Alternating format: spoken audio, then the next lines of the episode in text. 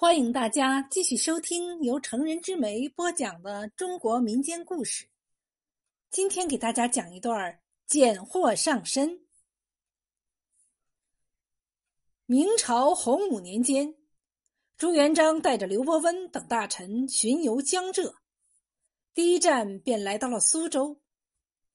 苏州知府冯文灿不敢怠慢，特意把皇上安排在苏州知名的。龙泉园内，说起这龙泉园，因一日夜不息的喷泉而闻名，再加上园内亭阁回廊、丹桂飘香，真是一处洞天福地。果然，朱元璋颇爱此园，在此安住了十天有余，还没有任何动身的迹象。这天下了一场大雨。雨水直到傍晚才停息。冯文灿生怕龙泉园池水暴涨，连晚饭也顾不得吃，披了衣袍直奔龙泉园而去。此时雨过天晴，圆圆的月亮升了起来。冯文灿沿着园中小径仔细查看，幸好园中的溪水虽然涨了半尺，但是离边上的青石小径还差数寸。并无大碍。冯文灿扭头正要往回走，忽然瞥见灌木丛中有一个白色的东西忽隐忽现，他心中暗奇，跑过去翻开树叶，定睛一看，原来是一张巴掌大的纸条，上面还写了几个字。冯文灿捡起纸条，借着皎洁的月光看得清楚，不由吓了一跳，赶忙把纸条揣进了怀里。就在这时，一个人打着灯笼，快步的走了过来。原来是皇上的近侍贵公公。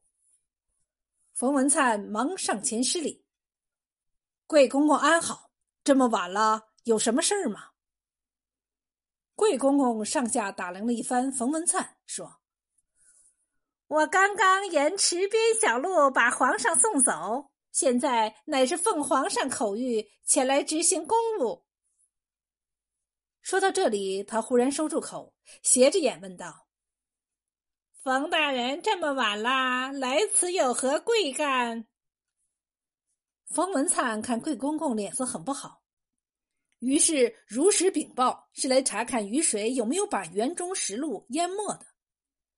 贵公公听后又追问：“冯大人在此可曾看到什么特别的东西？”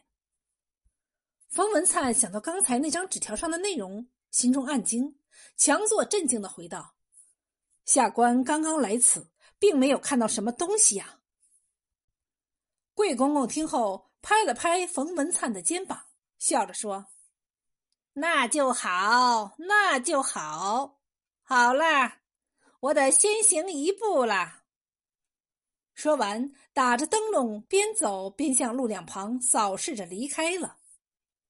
等贵公公一走，冯文灿拔腿便向刘伯温暂宿的驿馆而去，把捡到的纸条交给了刘伯温手里。刘伯温是冯文灿的老师，他看着纸条上被红笔打了一个大叉的名字，脸色凝重的问道：“此事还有谁知？”冯文灿摇摇头，又把遇到贵公的事一说。刘伯温微微颔首。怪不得皇上逗留在苏州而不离开了，恐怕他是这个意思。不过以我对皇上的了解，冯大人，你可能马上就要大祸临头了。刘相何出此言？冯文灿紧张的问。刘伯温说道：“俗话说，瓜田不纳履，李下不整官。”你这次去龙泉园查看雨水，捡了这张不该捡的纸条，就等于沾上了祸，还有何活路？冯文灿扑通跪在地上，老师明示，刘相救我。刘伯温沉吟片刻，说道：“想要躲过此难，明日一早，你就去市场买一只品相上好的白色鹌鹑。”或许此物可以救你一命。冯文灿疑惑了：“刘向让我买鹌鹑干嘛？”刘伯温轻轻一摆手：“当然是进献给皇上啦。待明日买了鹌鹑后，我再教你怎么做。”说完，他把冯文灿交到他手中的纸条就着烛火点着了。冯文灿不敢再问。第二日，果真在市场上买了一只肥大的白鹌鹑，拿到驿馆交给刘伯温。难道皇上喜欢鹌鹑？刘伯温也不搭话，只是嘱咐说：“你现在立刻赶往龙泉园，把鹌鹑献给皇上。”接着。他又让冯文灿扶耳过来，交代了一番。冯文灿听后连连点头。日上三竿之时，朱元璋正在看折子，突然听太监来报说冯文灿求见。朱元璋挥手示意让他进来。只见冯文灿提着一个精美的鸟笼走上前来，跪地山呼万岁之后，把关着鹌鹑的鸟笼举到了头顶，说道。微臣前来给万岁进上鹌鹑一只。朱元璋微微一笑：“冯爱卿这是为何？”冯文灿便按刘伯温事先教他的话禀道：“昨晚臣怕雨水暴涨淹没园中小路，便前来查看。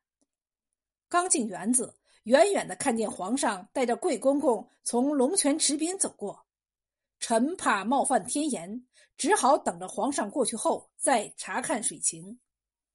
当时臣看见皇上的身上好像系着几只白色的鹌鹑，臣想，可能万岁您喜欢鹌鹑，又见皇上步履匆忙，没有注意到其中一只鹌鹑在黑夜中挣脱开，飞到了池中。待皇上走后，臣来到池边。却再也寻不到那只飞走的鹌鹑了。说到这里，他又瞅了一眼朱元璋身旁的贵公公。昨晚贵公公见臣时，询问是否看到什么特别的东西，臣还以为是贵公公掉了什么物件就说没有看见。回去后，臣反复思量，兴许贵公公当时打着灯笼，就是在找那只鹌鹑吧。朱元璋一怔。继而哈哈大笑。原来是这么回事啊！冯爱卿真是有心之人呐。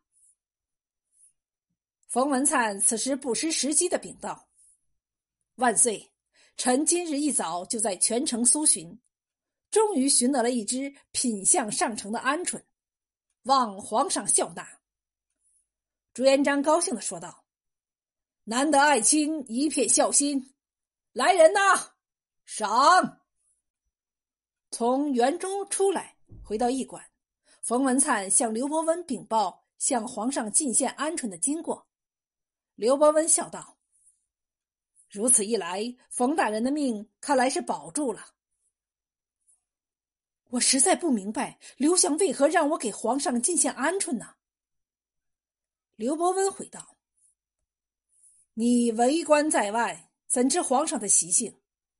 咱们这位皇上从一介平民打下天下，十分珍惜这个龙位，每日勤政不息，就连吃饭游玩也不忘让随行的太监带着笔墨纸砚。所思之事每当涌上心头，就赶紧撕下纸条写上，然后用针别在袍子上，以防过后忘记。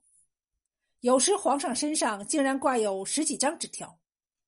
行走之时，风吹纸条，远远望去，就像身上系着几只白色的鹌鹑似的。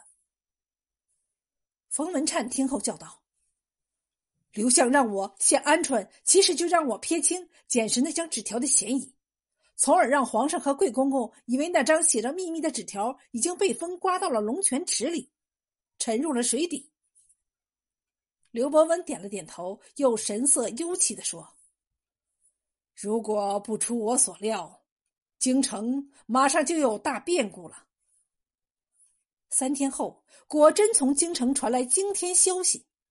据传，德庆侯廖永忠因被人告发穿有龙凤图案的衣服逾制，且在府内私募兵丁，日夜操练，意图不轨。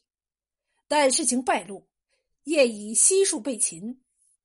朱元璋马上移驾回都，临走之时，向天下发了一封诏书。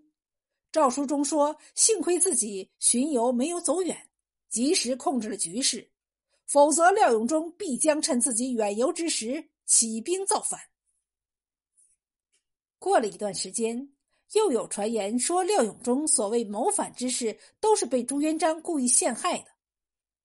冯文灿听后，再想到当天晚上捡到的那张写着廖永忠并打了红叉的纸条，一阵心悸。几年后，冯文灿以为母亲尽孝的理由辞官回乡。